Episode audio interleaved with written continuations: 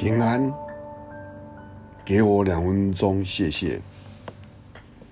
在马太福音七章三节，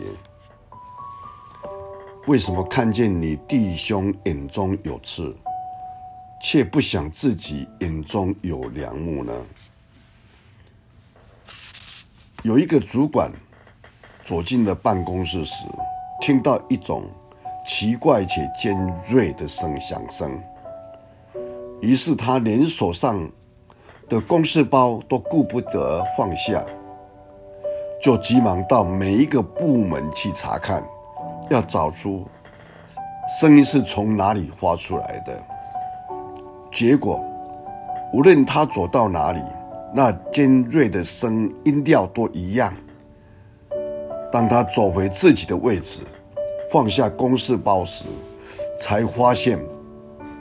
声音来自他的公司包的呼叫器，因电池将用尽了，所以他发出的提醒的信息。我们想一想，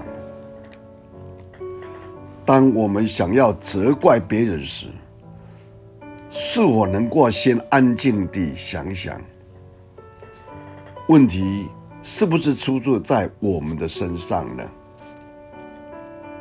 求主帮助我们，我们一起低头祷告。天父上帝，谢谢你再一次用你的话来提醒我们，帮助我们。当我们每一次在看别人身上的缺点的时候，我们先审视自己，让我们能够在神你的光照下。主啊，不是常常看到别人眼中的刺，而忘记我们身上、我们的眼睛当中也有良木被遮住了。